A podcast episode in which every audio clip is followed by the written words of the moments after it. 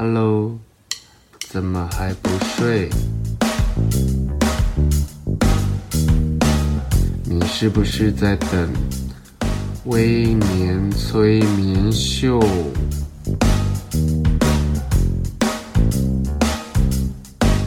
在还没有睡之前，赶快去帮我按个订阅。紧接着，我们就要开始今天的节目。Hello，我回来了。我是威年，好久不见。前阵子其实历经了一段不小的低潮期，也不能算低潮啦，就是在工作上跟生活上，我的情绪跟动力都在谷底，持续了好一阵子，直到之前我突然想到，在我无话可说的时候，在我一些觉得心里面有一些。不能说出口的辛苦，或者是对生活的怨怼，如果能转化成另外一种能量，有人听我好好说话，那这种交流是不是显得很可贵？于是我突然想到，诶，我有一个节目叫做《微年催眠秀》，想必大家已经等候多时。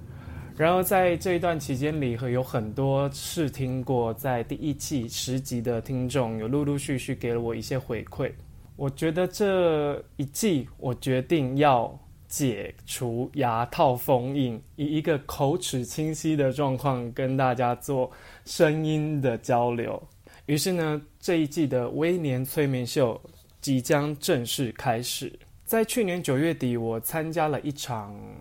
我。很喜欢，非常喜欢的女歌手，然后没想到她二十年后还会发一张专辑，然后开了一场演唱会。那个歌手就叫做苏慧伦。在去年九月的生命之花演唱会，有一首歌是我最最最喜欢的苏慧伦的歌，那首歌叫做《我一个人住》，它是由呃李宗盛的曲，然后陈嘉丽的词。其实李宗盛大哥，大家对于他的作品都不陌生。然后陈嘉丽的作品，我可以细数给大家听，就是有《跟着感觉走》，就是苏芮的歌，《我的未来不是梦》，哇，这已经是神曲了。让我一次爱个够，庾澄庆，特别的爱给特别的你，伍思凯，让每个人都心碎，黄大炜，天空不要为我掉眼泪，陶晶莹，忘记你我做不到，张学友，哇，一细数这些。几乎是叱咤八零年代的大咖，都是因为有陈嘉丽的词的加持，所以让他们的歌也大红大卖。然后陈嘉丽在这一首《我一个人住》里面，她写的那种都会，不要讲女子好了，都会人的情感投注在那种对人的依赖，结果不断的落空。我觉得写得太细腻、太美了。我可以念念一下歌词给你们听。他一开头就说：“你要独处的时候，我就是孤独。”你在微笑的时候，我就是幸福，亲爱的，我的温柔你怎么记得住？从来没有在你面前哭。哇，他把那种对寄托在心思寄托在别人身上，却又不断的失望的那种卑微心态写得好精准。到了副歌，也是我最喜欢的一段，在你的世界里，我一个人住。你认为的甜蜜，我觉得痛苦。你曾说过，爱情应该是无条件的付出，到最后。还是我一个人住，跟你的脚步，我迷了路，我很难对自己交代清楚，因为我在乎。哇塞，他经历了一个试着在别人身上找到安全感，最后最后还是失望、失落，选择心里离开这个人，还难免惆怅。哇，那个心情的转折，其实。我在想这首歌就在写我啊，我就是不断的期待别人可以为我做一些什么，然后期不断期待着可以在别人找到一些我最想要的归属感跟安全感。但不管在爱情、人际、生活上，我我永远都是失望落空的那一个。这首歌触发了我会想要做一季一个人住的主题。就算你找到生活里的伴，但你因为彼此不合，对方没有把你放在心上。你知道那种被当空气的生活方式，其实你也算被独居。有很多人在感情里其实也是独居的。我的逻辑是，并不是孤独的守着一个人或一一间房子、一个空间。独居的意思是，你能在你专属的生活领域里，做你理想生活的主人，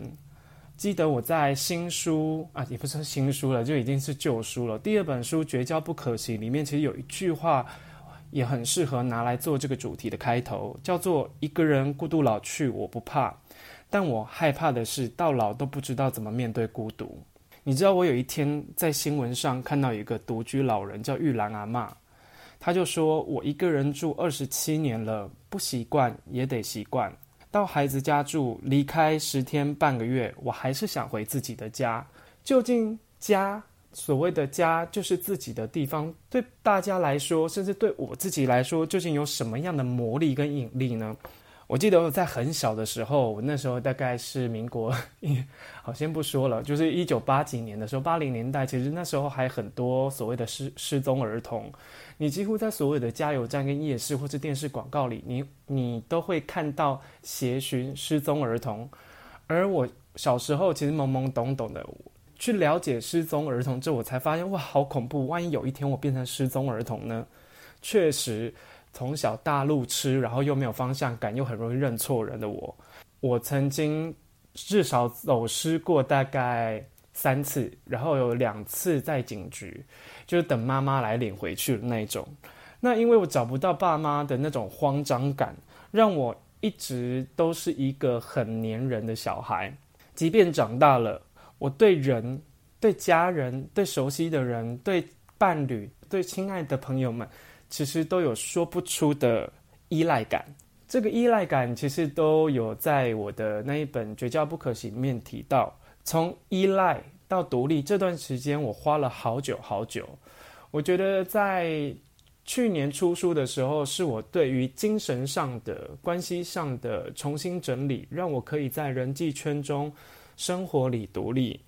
但是在实际的生活里，住的地方的独立。其实我一直都有一个错觉，好像有人和我生活在一起，我就不会被丢失。事实上呢，我花了很久的时间，我才正式的变成一个人住。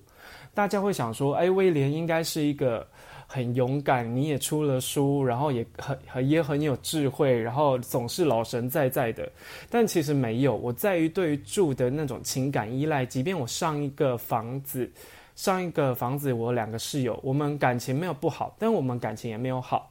但到最后，因为我工作很忙，彼此的作息时间不一样，我还是会很依赖那种一回家就必须要看到人的状况，那种安心感是很难被取代的。直到去年九月，我搬到另外一个房子，本来一开始想要打算找室友。结果我就想说，把自己的家里打理好一点，然后也请师傅来重新装修，也换了自己喜欢的家具、灯具，墙壁也是自己爱的颜色，也买了盆栽，然后也开始养植物，也开始学插花，也开始知道什么叫做 me time，自己的独处时间。有一天我就在想，我还需要室友吗？我还需要有人跟我一起生活吗？在那一段时期间里，其实我不断的思索有没有要找合住伙伴的必要性，或者是甚至要想找个固定伴侣，说啊，那不如就找一个人同居，我们我们我们彼此相爱，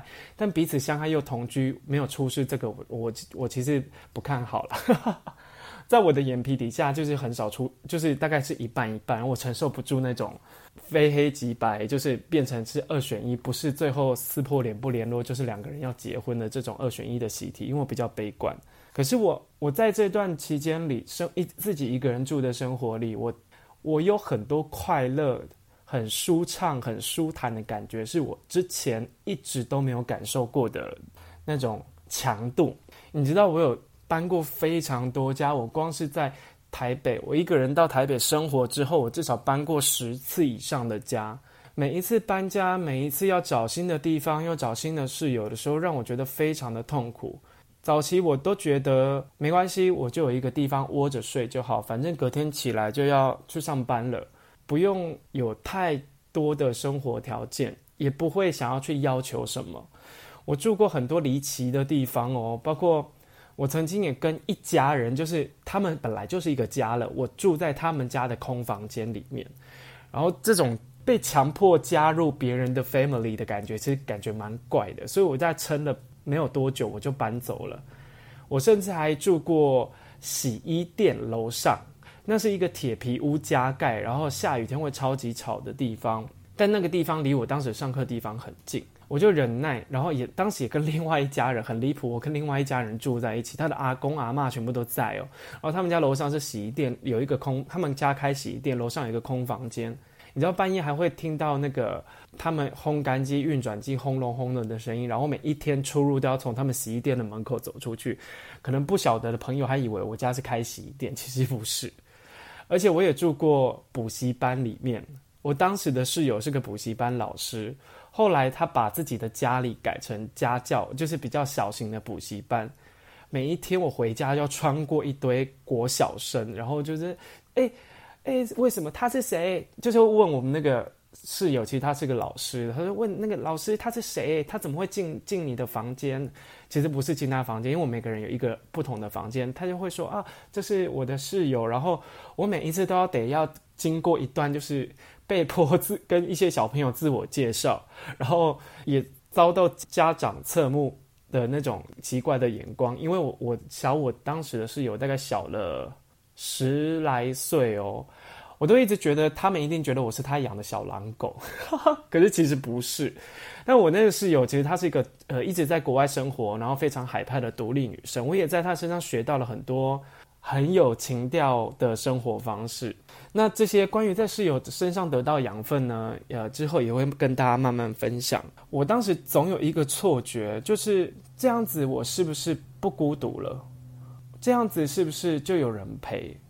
你知道我妈妈。我的母亲跟我讲过一句很感人的话，她就是说，哎，有一天，她跟我的爸爸他们就在睡前在那边聊天，可能就是在聊一些我在台北生活的事情。因为我的父母他们早期也在台北生活，然后可能后来因为想要创业，不想要再领别人的薪水，拒当社畜。那时候他们两夫妻就想要回回回老家创业，所以我们才那时候我还没出生，我从板桥搬回台北，然后我妈就会跟我说，他们时常在想起那一段在台北住的生活，然后时常想起在台北住的我，他们会觉得哇，你好勇敢，你怎么可以自己一个人做那么多事？然后他讲了一句话，然后让我让我忍不住就是啊爆哭，就是他在。那一天就跟我说，就突然的，他隔天就打电话跟我说，啊，从小就很怕你没有人陪。然后我听到这句话的时候，其实就是 不知道是开心还是，就是那种终于被理解了。然后爸妈其实早就看穿我的弱点，但是他们都一直知道我一个人在外面最担心的事情是什么。然后我们也只能打趣着说，啊，没事没事，我就很 OK 这样子。可是呢，这样的 OK 都只是形式上的，还有就是为了安抚作用的。其实有很多自己住的时候，你会觉得哇，很不 OK，好硬哦。包括我这一次搬家，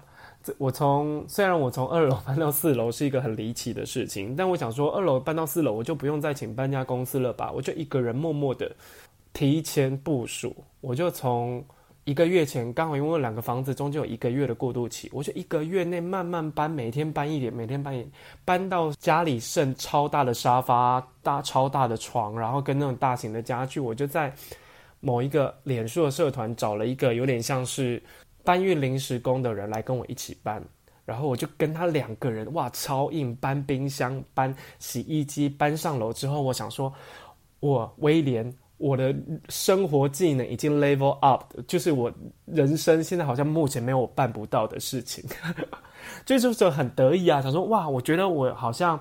最没有办法一个人的时候，我也能找到一个就是补充人力来救急，是不是？接下来的生活我可以尝试一个人呢？就从去年到今年，我终于戒掉那种。因为害怕孤独而勉强和人相处的那种心态了。你要知道，我在上海工作那一段日子，就是睡在主管家的藤编沙发上，藤编的哦，不是不是弹簧，不是棉布哦，藤编沙发上睡了两个两个月的故事，写在我记得是最后下班的人先离职吧。就在那时候，我那种很委屈，然后宁可。没关系，至少还有那种心态，在这几个月、这半年多之间，已经我可以说是荡然无存诶。我现在就是一个无敌铁金刚的模式。你知道，我很久以前到现在都有一个习惯，是我一回回到家，我如果是自己住雅房或套房，因为我好像只住过一次套房，我不喜欢住套房，因为我喜欢比较宽敞的生活空间，有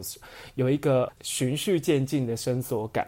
即便我住在跟朋友合租的雅房里，我也会一回家，一回到房间或者一回到家里，就会先开电视，然后或者是回到房间会先开电脑，想办法让环境里有人声，会显得比较热闹，比较不会孤寂。你晓得吗？在我经历了呃刚所谓的低谷期，就是在今年年初什么都提不起劲的状况下，有一天我发现。我连这个习惯都改掉了，我不再回家就一开电视，开着电视，然后也没有再看，只是有声音，然后仿佛有人陪伴。我那一阵子，我大部分的时间，其实我我都是比较焦虑跟浮躁，或者是整个人是比较萎靡一点。我就躺在沙发上，然后放空看书，做一些很安静、比较静态的事情，是不会发出声响。我连音乐那阵子也少听了。也会选择放一些比较轻民谣，就是电器民谣，比较比较 i n 的音乐。我发现一个人没有那么难诶，我们其实没有需要那么多声音，嗯没有需要那么多频率的对流在我们自己的生活里，因为平常我们在。工作上或者是在其他地方，我们要接受到的交流跟资讯量其实太过庞大，导致于我那一阵子其实有刻意的跟人，还有跟一些网络上的讯息保持一点距离，因为我觉得我好像快要负荷不了太多于跟自己不相干的情绪了。关于情绪处理这个东西，走过低潮，我也会录一集跟大家分享那时候到现在的一个心路历程。但是你晓得吗？经历过几次不合拍也不必要的合租经验，也算是因缘际会，一步一步地来到现在。我发现年纪越大哦，你对生活的细节就越讲究，越有坚持。而你生活里的空间里所有的，像我有很多香氛啦、蜡烛啦，像我有很多呃自己喜欢的灯具，还有床单，然后甚至墙壁的颜色、家具。沙发、桌子、椅子，甚至我现在也会开始有点小迷恋买一些餐盘、餐具了。你这些所有的养成你品味的总结，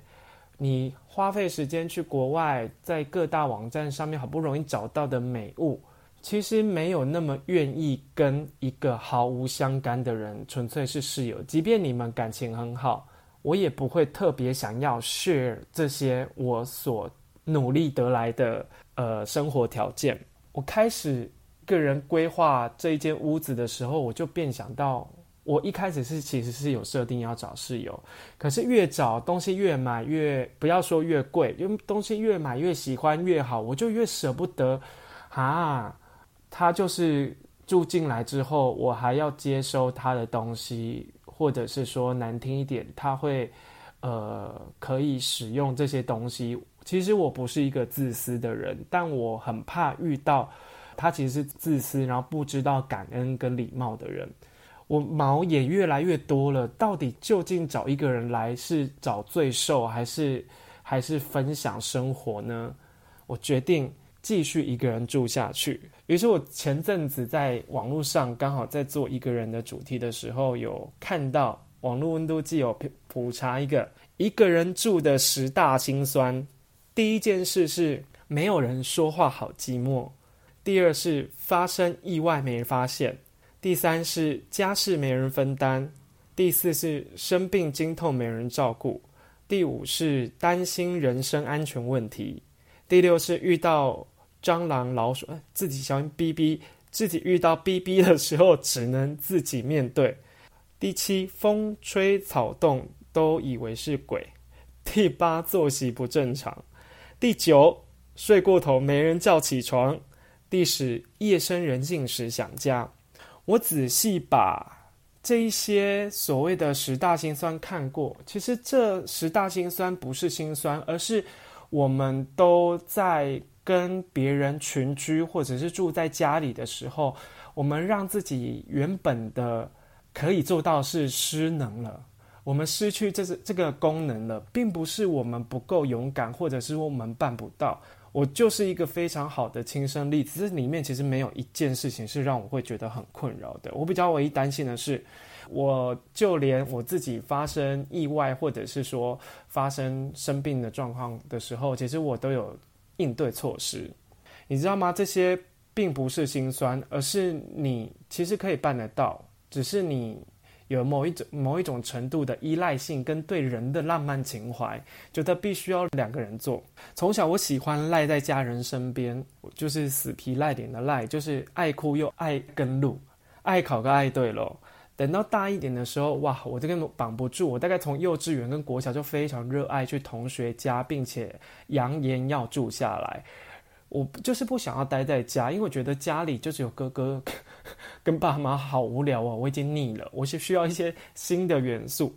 到大一点的时候，我不断往外跑，甚至跑到一个叫台北的地方定下来生活着。这一点就是连我爸妈都觉得很不可思议的事：